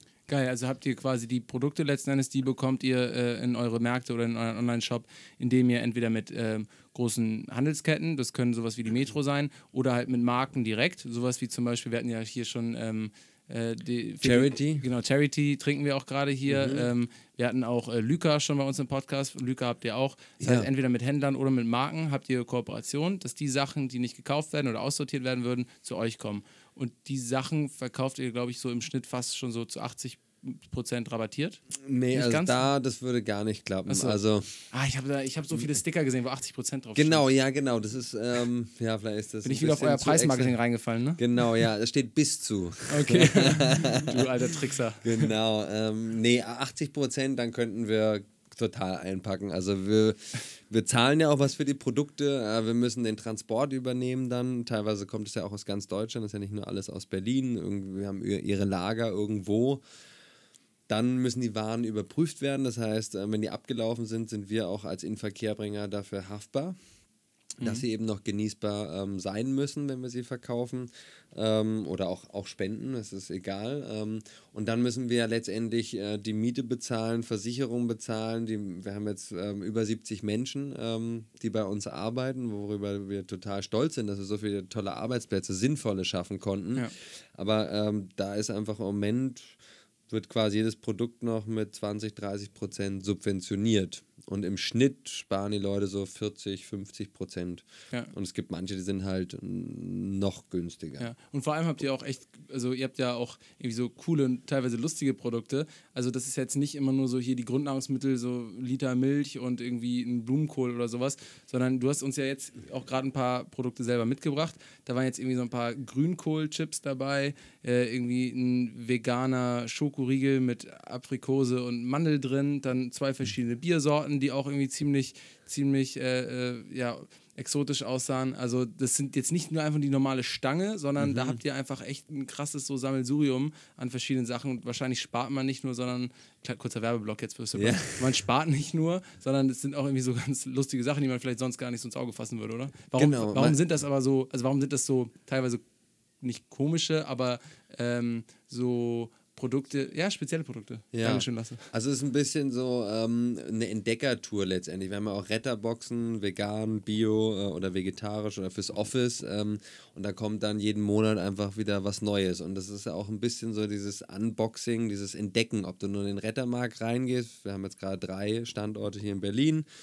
Aber eben auch im Online-Shop, es wechselt halt, weil wir halt nicht immer das Gleiche retten können. Ist ja auch gut so. Ähm, das ist ja, aber ähm, ich, dachte, ich dachte, vielleicht ist es nämlich so, dass bei gerade bei neuen Produkten oder speziellen Produkten so Mhm. ist, dass vielleicht von denen mehr weggeschmissen werden oder man die häufiger retten muss, als jetzt vielleicht die Milch, wo jetzt einfach über i- fast schon 100 Jahre lang die äh, oder mindestens 50, 60 Jahre lang die äh, großen Händler einfach wissen, wie viel sie davon verkaufen oder wegschmeißen. Ja, natürlich kommt es noch dazu, dass wir auch teilweise kleine äh, neue Companies, irgendwie Food-Startups oder so weiter haben, ähm, die irgendwie falsch kalkuliert haben oder so oder gehofft hatten, dass sie so viel loswerden und dann hat es nicht so geklappt. Sowas kommt natürlich auch vor, aber man muss dazu ganz ehrlich sagen, bei uns, wir haben mittlerweile 600 verschiedene Produkte im Schnitt im Angebot. Und ähm, es gibt aber in Deutschland wirklich nicht Zehntausende Produkte, sondern Hunderttausende Produkte. Aber wenn du normalerweise nur zum Rewe, zur Bio Company und weiß nicht, vielleicht beim Späti vorbeischiehst, dann kennst du halt auch nur 20, 25.000 Produkte. Und der Rest, den gibt es halt in irgendwelchen anderen Märkten oder teilweise auch ähm, nur einfach in kleinen Bioläden oder also es gibt einfach so viel Vielfalt dass man da jetzt nicht sagen kann, ja, die Produkte bei uns, das sind die, die nicht gut laufen, sondern wir haben super erfolgreiche Firmen, die teilweise es aber auch ähm, nicht schaffen, obwohl sie alles dafür tun, immer noch kleine Überschüsse haben oder mal, wo die Qualität nicht ganz denen so gepasst hat oder was falsch aufgedruckt wurde. Ähm, und einfach oft auch teilweise Produkte, die noch gar nicht abgelaufen sind. Aber wenn jetzt ein Schokoladenriegel wäre, wie der, der da draußen, den ich mitgebracht habe, der ist vielleicht noch zwei Monate haltbar. Ja. Also haltbar vor dem Mindesthaltbarkeitsdatum. Der ist natürlich auch nach einem halben Jahr bestens Ja, man kennt das vom. Osterhasen, den kann man auch Weihnachten essen. Also, Genau. Haben wir auch. Osterhasen haben wir, äh, Weihnachtsmänner gibt es bei uns. Und ähm, das ist so, dass ein normaler Supermarkt, der möchte diese Produkte, ähm, die nur noch ein paar Monate Restlaufzeit haben, die möchte er gar nicht mehr sich ins Sortiment holen. Ja. Sondern der möchte immer Produkte, Schokolade muss mindestens ein Jahr oder zwei Jahre vor dem MHD sein. Und das heißt, die sitzen dann auf ihren Waren und bekommen sie einfach nicht mehr los. Und da können wir dann helfen und eine Lösung bieten. Ja, und jetzt ist es so, dass ihr ähm, ja viele Händler überzeugt habt, ey Leute, schmeißt es nicht weg, ja, sondern gebt es lieber uns. Es ist nicht so, dass die Leute dann eure Sachen nur noch bei uns rabattiert kaufen, sondern es ist eher zusätzliche, fast schon Marketingmaßnahme, weil die auch irgendwie dann vielleicht nochmal Produkte neu entdecken. Ähm, jetzt habt ihr aktuell, du hast es gesagt, drei verschiedene Märkte schon in Berlin, also drei Supermärkte schon in Berlin. Ähm, ihr habt einen Online-Shop. Ähm, Du hast uns vorher vor dem Gespräch ganz kurz erzählt, dass auch bei jedem Online-Shop ab jetzt, glaube ich, eine Spende ähm, für Über die ein- ein- Welthungerhilfe. Genau, über die Welthungerhilfe für ein Projekt in äh, Burundi ähm, dann quasi fällig wird. Das gleiche äh, Projekt auch, glaube ich, was äh, Lyca ähm, unterstützt. Genau. Ähm, die haben uns inspiriert. ja, und apropos, ähm, also Burundi, beziehungsweise dieses Projekt, ähm, wo ihr auch immer eine Spende habt, ist quasi für jeden Unterstützer von eurer aktuellen Crowdfunding-Kampagne.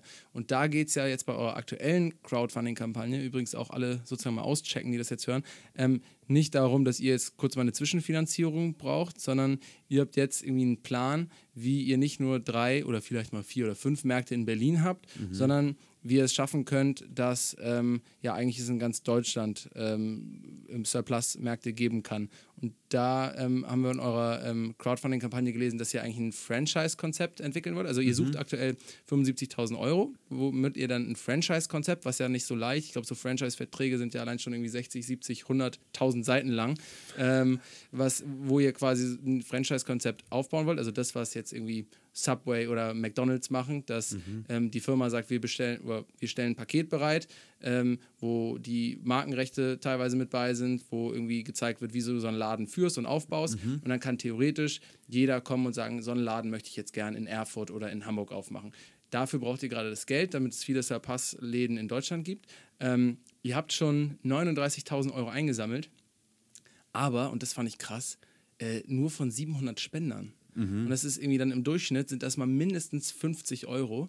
Da wollte ich dich jetzt mal fragen, was für Leute spenden einfach so über 50 Euro, was nicht wenig ist, äh, an eine Supermarktkette, damit die größer werden kann.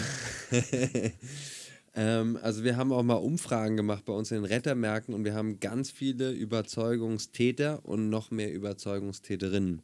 Also wir haben wirklich 70, 80 Prozent Frauen, ähm, die einfach, Frauen sehe eh, die sind die Wandeltreiberinnen ähm, par excellence.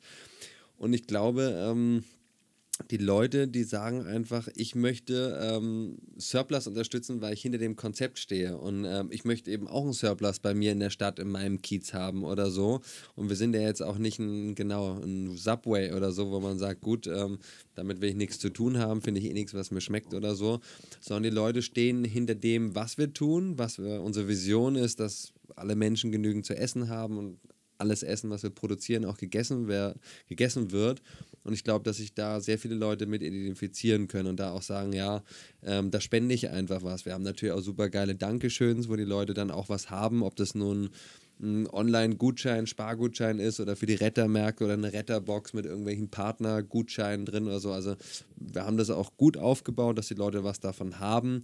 Aber ich glaube, dass wir wirklich in einem Zeitalter leben, wo die Leute hungrig sind nach Wandel und sagen, hey, ähm, wenn es irgendwie jetzt mittlerweile Vegans gibt es auch bei Edeka, äh, Bio gibt es auch bei Edeka, Rewe, überall.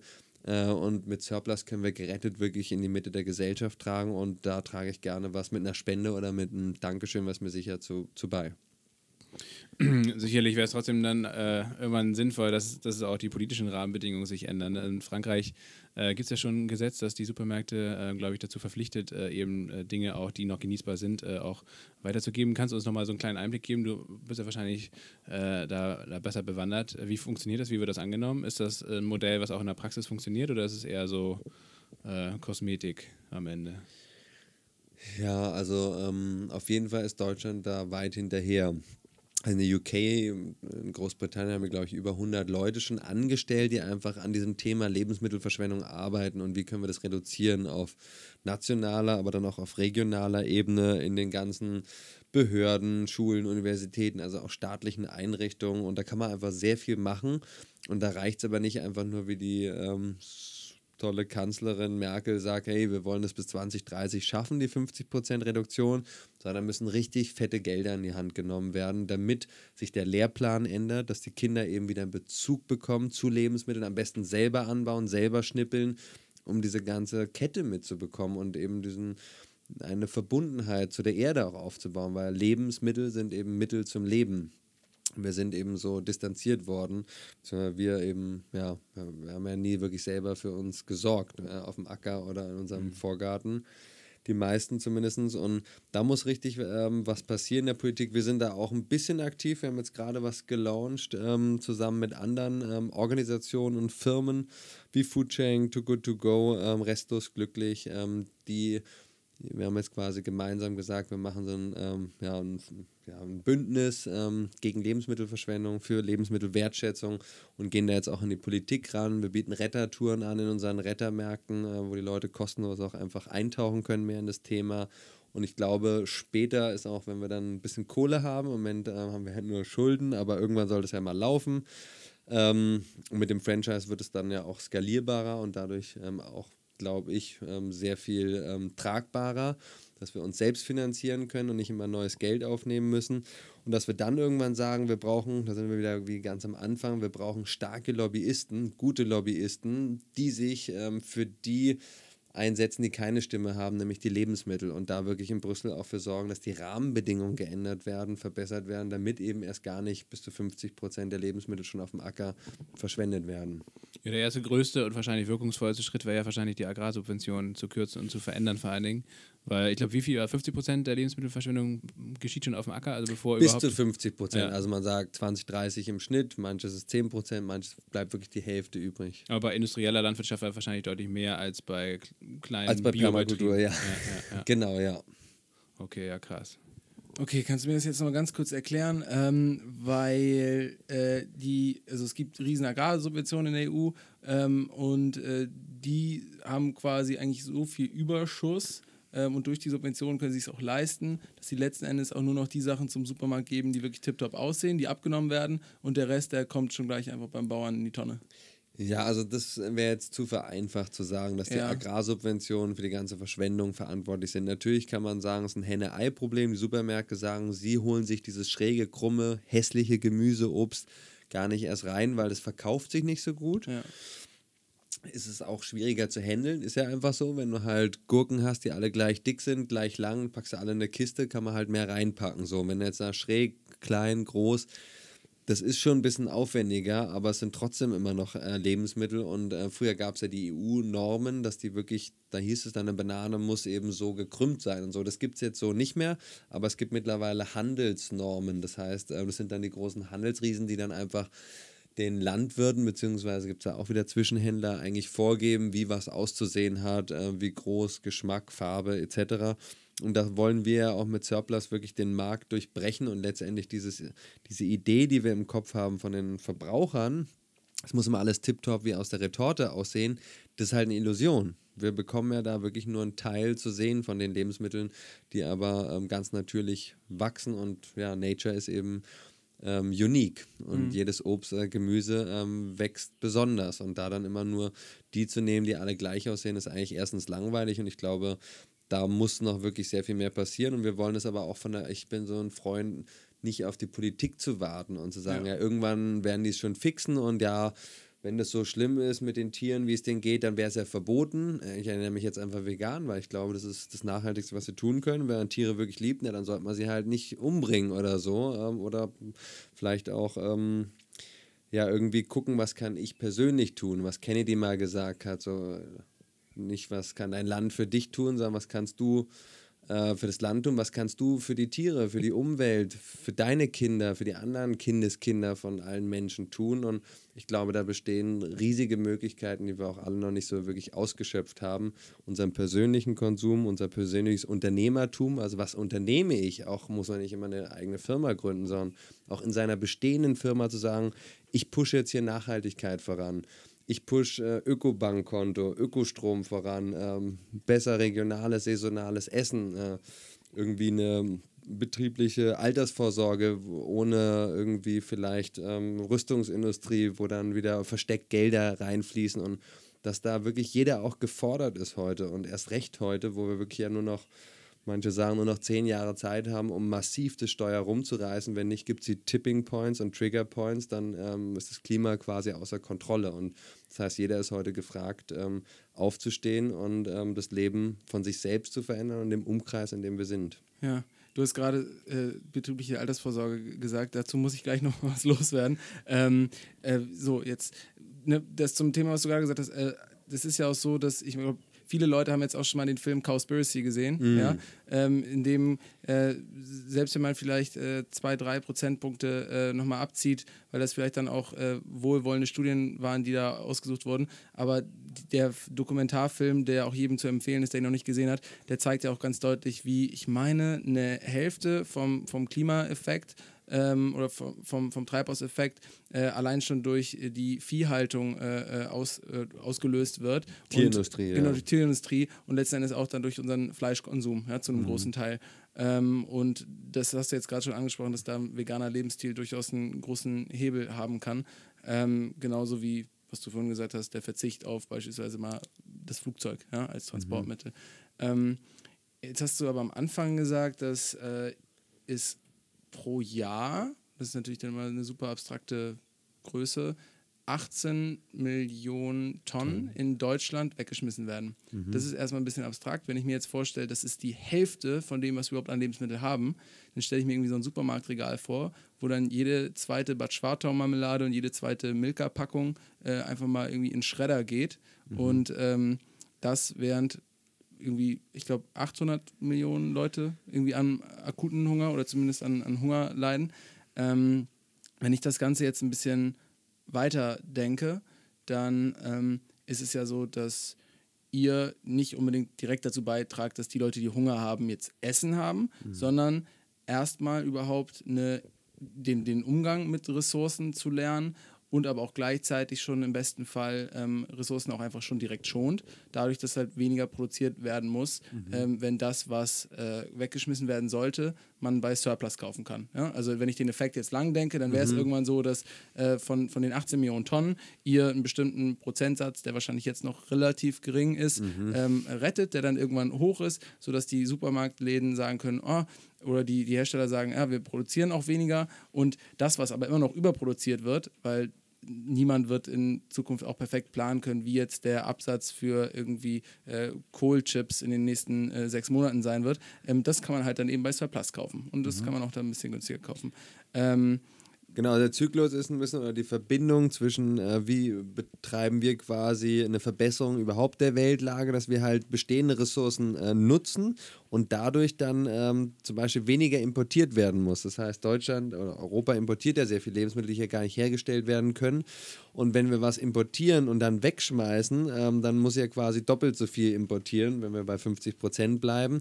Und das bedeutet wiederum für Länder wie in Afrika und Asien, wo wirklich akuter Hunger, äh, Hunger herrscht, existiert, ähm, dass die Leute keine Subsistenzwirtschaft mehr betreiben können, weil eben die Grundwasser entweder weg sind oder ähm, so tief, dass sie nicht mehr rankommen, die Seen, Flüsse nicht mehr da sind äh, und dann damit auch eben wieder Hunger entsteht. Deswegen ist es, glaube ich, wichtig, dass wir mit allen Lebensmitteln, aber besonders mit denen wir die immer noch außerhalb von Europa importieren, müssen wir einfach achtsamer ähm, mit umgehen. Hm.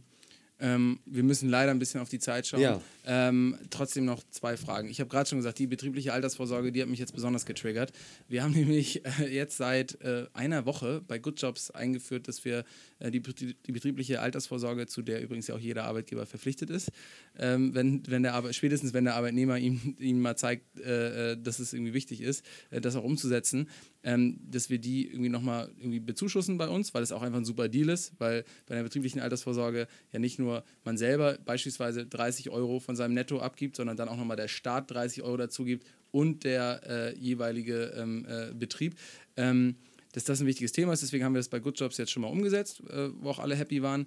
Aber dann habe ich auf diesen äh, Bogen bekommen, den ich äh, von unserer lieben nachhaltigen Versicherung der Pangea bekommen habe. Und dann habe ich da gesehen, ein Auszahlungsdatum wäre das Jahr 2057. Und dann überlegt man ja trotzdem, obwohl das irgendwie ein guter Deal ist, überlegst du natürlich trotzdem nochmal, boah, ey, ich kann gar nicht entscheiden, was dann ist 2057. Ich kann gar nicht entscheiden, ob, ob dann überhaupt noch weder ob wir, also wahrscheinlich werden wir noch Geld haben, ja, aber weder Inflation noch ähm, äh, brauche ich dann überhaupt so viel Cash auf einmal, noch wird dann wird es diese Versicherung mit den Fonds, die dahinter stehen, überhaupt noch geben, ja, mhm. weil sich einfach so viel ändert, nicht nur von digitaler Seite oder nicht nur durch den digitalen Wandel, sondern eben vielleicht auch schlimmerweise durch den Klimawandel etc. Mhm. Ähm, wie ist das, wenn du, weil du beschäftigst dich ja irgendwie anscheinend schon immer mit der Zukunft. Wie ist es, wenn du so an so eine abstrakte Zahl denkst wie 2057? Ähm, erstens, hast du dann irgendwie ein gutes Gefühl und was glaubst du, wie da so die entweder Arbeits- oder also die Arbeitswelt oder auch die Welt ausschaut? Musst du vielleicht gar nicht abstrakt benennen, im mhm. Sinne von, okay, wann gibt es Flugtaxis, aber die Themen, die dich irgendwie bewegen, was, was fühlst du da so, was da möglich ist oder was da sein könnte? Ich glaube, dass ähm, so wie du vielleicht auch irgendwann eine Idee für Good Jobs im Kopf hattest und die dann aber irgendwann materialisiert hast. Also du hast sie quasi aus der Luft ähm, gefangen oder in diesen Träumwelten, Traumwelten ähm, runtergebracht auf die Erde und umgesetzt. Und ich träume zum Beispiel davon, ich habe noch niemanden kennengelernt, der eigentlich nicht davon träumt, dass wir in Frieden leben auf der Erde. Und dass wir das auch mit der Ökologie, also mit dem Umweltschutz, mit dem Selbstschutz, weil wir die Erde brauchen, abhängig sind von der Pachamama, unserer Mutter Erde, dass wir das hinbekommen. Und ich glaube, dass wir halt gerade wirklich in der massivsten Transformationszeit überhaupt der Menschheitsgeschichte leben und zwar im Extremen. Das heißt, wir haben in den letzten 50 Jahren mehr kaputt gemacht, zerstört, Spezien aussterben lassen als alle anderen Generationen vor uns. Ähm, und auf der gleichen Seite her äh, gibt es heute ein höheres Bewusstsein, Level an Verbindung, nicht nur übers Internet, sondern einfach auch diese, ich fühle mich nicht als Deutscher oder so oder als Europäer, sondern ich fühle mich als Weltenbürger, als Weltenbürgerin, ähm, als jemand, der sich hier auf der Erde beheimatet fühlt, ohne auch dieses nationale Denken und all so ein Kram, was er uns ganz lange geprägt hat. Dass wir in 2057, genau, klingt noch total weit weg, dass ich sehr hoffe, dass bis dahin wir das geschafft haben, in Frieden und Harmonie zusammenzuleben ähm, mit allen anderen Lebewesen hier auf der Erde und wo alle genügend zu essen haben und alle sich entfalten können und Geld auf jeden Fall keine ähm, große Rolle mehr spielt. Du hast dich ja selbst schon äh, in vielerlei Hinsicht auf den Weg gemacht, hast dann aber auch, äh, ich glaube, ich weiß auch, vielleicht auch Balance, auf jeden Fall hast du dann äh, gesagt, dass du gerade während deiner Zeit des Geldstreiks auch gemerkt hast, dass du, glaube ich, für Außenstehende doch recht anstrengend teilweise vielleicht warst. Oder mhm. äh, ja, dass das auf jeden Fall natürlich ähm, äh, für das soziale Miteinander dann vielleicht nicht immer ganz einfach ist. Ähm, oder dass es wie so eine Art Dogma oder Dogmatiker dann quasi ähm, ist. Jetzt hast du so ein bisschen abgelegt und äh, daher die Frage, äh, was, was ist so der Unterschied zwischen jetzt, zwischen dem Raphael Fellmer jetzt und äh, der damaligen Zeit. Oder also mhm. du bist ja auf jeden Fall nach wie vor sehr überzeugt von einer Sache, mhm. aber äh, kommunizierst es vielleicht anders oder bist auch vielleicht weniger radikal in dem, was du tust. Äh, ist das auch ein wichtiger Punkt, ähm, um andere Leute zu überzeugen? Ist das irgendwie so eine Art Lerneffekt, der bei dir eingetreten ist? Mm, also ich wollte ja mit dem Geldstreik wirklich auch ein bisschen einen Finger in die Wunde legen, äh, auch provokant sein einfach. Und ich meine, ich bin heute vielleicht immer noch provokant oder so, aber ich möchte es nicht mehr irgendwie, also ich habe nicht mehr das Gefühl, dass ich provokant sein muss, sondern ich mache einfach, was ich vom Herzen her spüre, was ich im Moment am besten zu beitragen kann, dass es den Menschen besser geht und ja, was, was in meiner Macht da steht. Und deswegen ähm, wollte ich auch früher ähm, mit dem Geldschreik eigentlich die Leute eher piesacken und einen Spiegel vorhalten. Guck mal, ähm, so sieht es eigentlich gerade aus. Du kannst sogar ohne Geld leben. So einen krass perversen Überfluss, Verschwendungswahn haben wir gerade in unserer Gesellschaft und das geht so nicht weiter. Äh, und die Leute, wow, krass, ja, ähm, zum Nachdenken anregen. Ja, was machen wir eigentlich die ganze Zeit? Was kaufen wir für Sachen, die wir gar nicht brauchen und ähm, schmeißen Sachen weg, die man eigentlich noch benutzen kann. Und da einfach ein bisschen ähm, ja, provokant sein und heute möchte ich aber weniger noch als provokant ähm, ermutigend sein, die Leute auffordern, eben daran zu glauben, ja, dass wir das schaffen können. Und ich meine, uns bleibt auch gar nicht, es gibt diesen Spruch, it's too late to be a pessimist. Also müssen jetzt alle einfach wirklich zusammenhalten ähm, und sagen, ja, es ist möglich, yes we can, wie Obama das so schön gesagt hat. Und ich glaube, dass wir da gerade in einer wunderbaren Zeit sind und sich so viele Leute auf den Weg machen, so viele Leute meditiert haben wie noch nie, ähm, so viele Leute Yoga machen wie noch nie, so viele Leute ähm, sich freiwillig vegan ernähren. Also es war ja früher so ungefähr, du bist halt arm, wenn du dir nur Bohnen leisten kannst oder Reis oder Linsen. Ähm, und heute machen es aber Millionen Menschen auf der Erde vom ganzen Herzen aus Überzeugung. Nicht nur für sich aus gesundheitlichen, sondern für die Erde, für die Tiere. Und das ist einfach für mich ein ganz großes Zeichen, dass wir gerade auf einem sehr guten Weg sind, auch wenn es gleichzeitig noch die schlimmen Hiobsbotschaften gibt und Temperaturanstieg und Wasserpegel steigen etc. Aber dass wir gleichzeitig in der, ähm, ja, dass wir die Kurve gerade so, glaube ich, kratzen. Raphael, Word, Amen. Und ja, dazu ist jetzt nichts mehr zu sagen, glaube ich, oder? Vielen Dank, dass du mit uns äh, gesprochen hast und äh, uns von allem erzählt hast und uns vor allem ähm, mit, deinem, äh, mit deiner positiven, lächelnden Art irgendwie äh, das Ganze so ein bisschen nochmal vermittelt hast. Dankeschön. Danke euch und danke allen, ähm, die da auch zuhören und die ja auch die Welt bewegt und ähm, ja, euren Teamkollegen und Kolleginnen für das, was ihr tut. Vielen ja. Dank. Und jetzt geht nicht beseelt ins Bett, sondern geht auf die Crowdfunding-Kampagne und schmeißt da jetzt ein bisschen Geld rein, damit die 75.000 Euro für Surplus vollgemacht werden, damit auch Leute in München oder Freiburg oder Hamburg ein bisschen reduzierte Lebensmittel, die geile Sachen sind, shoppen können. Also bis dann. Tschüss.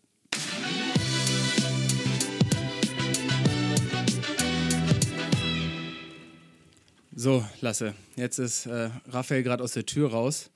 Ähm, und bei der Verabschiedung von dieser herzensguten Grinsekatze Raphael, ähm, die übrigens auch drei Sekunden, also die Umarmung mit Raphael, die hat auch drei Sekunden gedauert. Das ist, war eine sehr herzliche äh, Geste.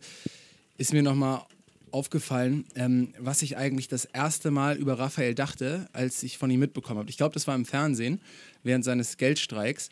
Ähm, und da kam er mir so ein bisschen rüber, trotz der großen Leistung von fünf Jahren ohne Geld leben, kam er mir so ein bisschen rüber, vielleicht wie so ein kleiner Ökoträumer oder so.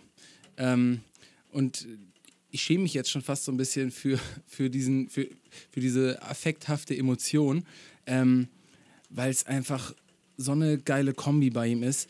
Das ist jemand, der dauernd grinst, der super sanfter Typ so im Gespräch äh, mit dir ist und trotzdem einfach so einen krassen Drive hat. Und jetzt auch einfach eine Supermarktkette gerade am Aufbauen ist. Ähm, und das ist lustig, weil einem eigentlich, glaube ich, so in unserer Gesellschaft fast schon abtrainiert wird oder antrainiert wird, zu glauben, dass diese zwei Aspekte oder, oder Charaktereigenzüge gar nicht so richtig kombinierbar sind oder dass es sowas gar nicht gibt, weil ein Manager von irgendwie einer großen Supermarktkette oder von einem großen Konzern, jemand, der, weiß ich nicht, wirklich knallhart so seine, seine Vision auslebt, ähm, auch irgendwie vielleicht ein knallharter Charakter sein muss mit dem knallharten Megadrive. Und das ist, ist bei Raphael, finde ich, echt eine ähm, bemerkenswerte Kombination.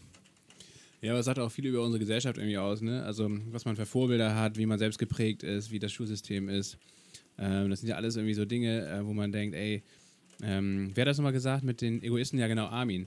Weißt du, unser ganzes Wirtschaftssystem und natürlich auch das Gesellschaftssystem äh, ist eigentlich so ausgelegt, äh, ja, dass, dass wir ähm, Egoisten heranzüchten, so.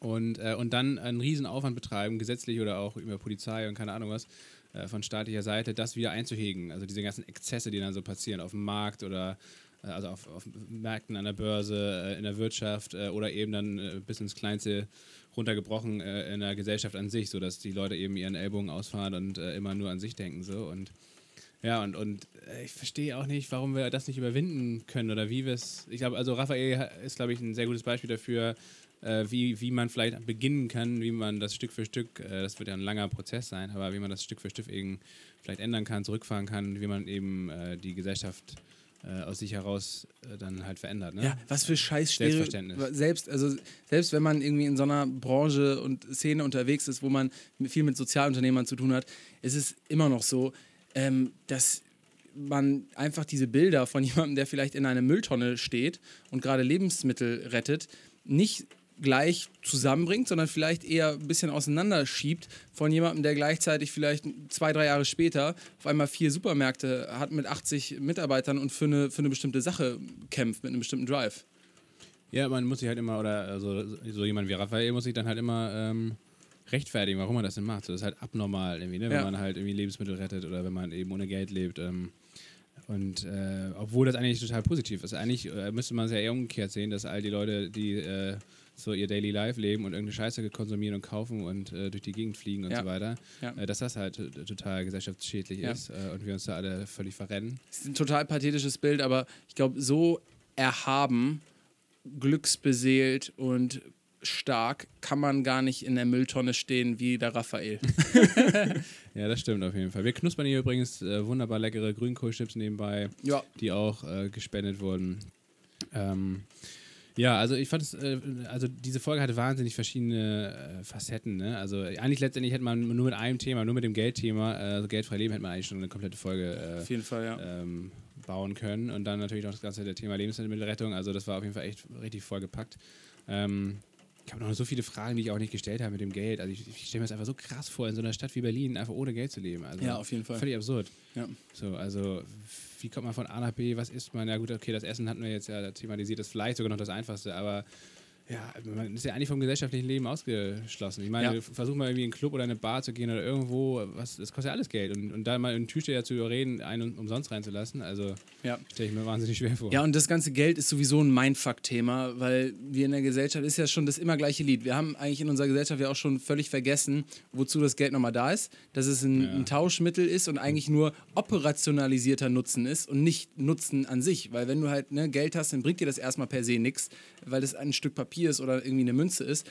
Und Geld ist zwar cool als universelles Tauschmittel, ja, weil es einfach einem ermöglicht, dass man halt nicht dann irgendwo zum Ende, anderen Ende der Stadt muss und dann die Karotten irgendwie gegen was anderes tauscht, sondern dass es halt einfach universell ist und wirklich operationalisierter Nutzen ist, in dem Sinne, als dass ich mir damit viel ermöglichen kann.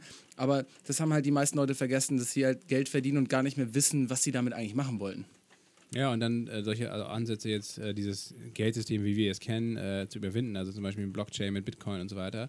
Äh, das war ja eigentlich ein Ansatz äh, vor zehn Jahren, äh, eben das alte Geldsystem zu verlassen und etwas Neues auszuprobieren. Und das Absurde ist, dass dieses System es immer wieder schafft, dann auch solche neuen Ansätze halt ähm, zu kapern. zu catchern, zu kapern und, äh, und wieder ad absurdum zu führen. Weil letztendlich das, was jetzt mit Bitcoin passiert, ist ja das komplette Das Gegenteil. Ja, ja, oder ja, eine Pseudo-Aktie. Also äh, ne, das ist, Bitcoin ist als Tauschmittel gedacht gewesen. Das äh, ist jetzt gar nicht mehr möglich, weil alle Leute darauf spekulieren, dass es eben äh, am nächsten Tag schon mehr wert ist. So. Und ähm, ja, mir fehlt zurzeit echt noch die Fantasie, wie man, wie man das überwinden kann. Also egal, es wird halt alles irgendwie okkupiert von, von, von diesem Markt. Ja. Ne? Ja. Ähm, und ja, ich bin gespannt. Also Raphael hat ja, ist ja schon fest davon überzeugt, dass wir eben Stück für Stück wegkommen vom Geld. Ich sehe da natürlich sicherlich auch hier viel, viel Potenzial oder auch viele Bewegungen, die in die Richtung gehen, aber Finde ich auch gut. Ich sehr, weiß nicht, was das für meine Weg betriebliche. Altersvorsorge heißt. Aber das ist ein anderes Thema. Naja, solange du das, äh, wie du ja vorbildlicherweise das getan hast, ähm, mit einem nachhaltigen Anbieter machst, wird das Geld ja gut angelegt. Das heißt also, du förderst damit vernünftige Projekte und äh, das Ja. Geld fließt nicht in irgendeine andere Scheiße. Von Ja. daher hat das schon irgendwie einen Nutzen. Aber ob du am Ende noch was von dem Geld hast und ob du damit was verkaufen kannkannst, äh, ist eine andere Geschichte. ja, das Ja. werden wir alle. Das weiß noch nicht mal Raphael, glaube ich. Und äh, als letztes müssen wir ganz kurz nochmal kommentieren. Alter, 18 Millionen Tonnen Essen, jede Minute ein LKW. Die Hälfte der Lebensmittel in Deutschland, jede zweite scheiß Milka-Tafel im Regal, die wird weggekippt. Das war mir so deutlich, war es mir nicht. Nee, also das ist schon, dass die Zahlen sind krass. Ich meine, ich habe auch schon, oder für viele wahrscheinlich auch, immer das mal wieder hier gehört, gelesen. Es gibt ja auch so diesen geilen Film, ähm, äh, Taste the Waste von Mhm. äh, Valentin Thun, glaube ich, ne? Oder wie der heißt. Äh, äh, ein krasser Film, sollte man sich unbedingt auch mal angucken. Äh, und, und obwohl man dann solche Filme sieht, dann denkt man, geht aus dem Kino raus und denkt, Alter, was ist das für eine Welt? So, und dann äh, hat man das vielleicht so ein paar Tage oder Wochen maximal im Kopf und dann ist es halt irgendwie auch wieder weg, ne? Weil dann geht man doch Spätestens wieder nach zwei Wochen sch schmeißt du dann irgendwie die Champignons weg, die du dir gekauft hast, weil du dachtest, ich werde am Wochenende kochen oder sowas. Hast dann zwei Wochen nicht gemacht. Passiert dir vielleicht nicht, mir ist es noch passiert. Ja, also ich, ich, ich glaube, wir versuchen das auf jeden Fall, wir kriegen das ja zu Hause ganz gut hin und schmeißen echt recht wenig weg. Aber natürlich, klar, gibt es auch bei uns immer äh, welche Sachen, die man wegschmeißt oder die man sich kauft, wo man dann eigentlich am Ende denkt, hey, warum habe ich das jetzt im Kühlschrank stehen? So Ja. brauche ich eigentlich überhaupt nicht. Also von daher, nee, nee, davon bin ich auch absolut nicht gefeit. Naja, äh, aber trotzdem, also geiles Gespräch wieder. Ähm, ich bin ja sowieso großer äh, Crowdfunding-Fan und hatte auch schon die erste Kampagne unterstützt. Da werde ich jetzt mal wieder aktiv und äh, mir mal wieder so eine Retterbox. Die ist übrigens sehr zu empfehlen. Die kam dann irgendwann an und dann waren da viele witzige Sachen drin, so wie zum Beispiel jetzt wir essen ja gerade die Grünkohlchips, aber auch sehr viel exotisches Zeug dabei, was ich noch nie gehört oder gesehen habe. Einiges war ein bisschen gewöhnungsbedürftig, vieles war richtig geil. Ähm, also gute Aktion Auf jeden Fall bei unterstützen. Start Next. Wir verlinken euch das da in den Show Notes. Verlinken wir euch. Und äh, wir, Lasse, du musst dich jetzt schnell fassen. Du musst aber auch noch Wir unsere noch- kleine Genau, Crowdfunding. wir haben nämlich auch was in eigener Sache, was ganz, ganz Wichtiges. Äh, ihr wisst ja, Paul und ich, wir, äh, stecken hier viel Zeit in äh, Geil Montag in den Podcast, äh, immer nebenbei. Äh, das ist natürlich nichts, was wir irgendwie hauptberuflich machen und auch womit wir kein Geld verdienen. Nichtsdestotrotz haben wir natürlich ein paar Ausgaben für Hosting, für äh, was weiß ich nicht alles, für das Equipment hier, äh, für irgendwelche Sachen, äh, die wir trotzdem natürlich irgendwie bezahlen müssen. und ein paar Sachen, die uns, wir uns noch anschaffen wollen für den und, Podcast. Genau, und wir müssen natürlich auch gucken, wie wir das irgendwie weiterhin geil ähm, hier für euch ähm, Woche für Woche produzieren können. Deswegen haben wir uns gedacht, äh, wir haben eigentlich bisher keinen Bock auf Werbung. Das wäre natürlich die normale Variante, das hier zu finanzieren. Äh, die andere Variante ist, wir haben auf www.geilmotor.de haben wir jetzt eine Seite eingerichtet über den Partner Steady. Das ist äh, eine Plattform, wo man quasi Content, egal ob Podcast oder Blog oder Newsletter, ähm, eben monetarisieren kann, ähm, weil die Leute, die da Bock haben auf die Inhalte, die das sich äh, regelmäßig anhören, die können dann äh, ein kleines Paket abschließen, monatlich 2,50 Euro, 5 Euro, ähm, 10 Euro, je nachdem. Könnt ihr euch frei auswählen, könnt ihr natürlich auch monatlich kündigen und ihr kriegt einen kleinen Benefit, zum Beispiel extra Folgen von Paul und mir, die nur äh, den bezahlten äh, Nutzern zur Verfügung stehen ähm, und ein paar andere kleine Raffinessen. Guckt euch das gerne mal an. Ja. Und- wenn ihr kein Geld habt und Geil Montag trotzdem feiert, dann spendet nicht. Aber wenn ihr ein bisschen was übrig habt, dann äh, dürft ihr das gerne machen. Ihr könnt das auch wieder jederzeit kündigen. Genau, ganz Liebe, ganz entspannt, so wie bei Netflix, äh, alles geht und ähm, ja, wir geben uns natürlich weiterhin Mühe. Der Podcast an sich ist natürlich auch weiterhin immer kostenlos verfügbar auf allen Plattformen, also Yeah. keine Angst. Aber wenn ihr ein paar Taler übrig habt, haut das mal da in den Topf. Keine Angst, Wir nur Liebe und. Geld. Wir freuen uns. Außerdem könnt ihr zum Beispiel Mittagessen mit uns gewinnen. Also, oder hier zum großen Sommerfest, zum Geil Montag Sommerfest eingeladen werden mit allen Podcast-Gästen, äh, die wir bisher hier ähm, im Gespräch hatten. Also, es lohnt sich mal vorbeizuschauen. geilmontag.de. Schaut rein. Wir freuen uns wie immer über euer Feedback und macht's gut. Bis nächste Woche. Geile Woche. Ciao. Ciao.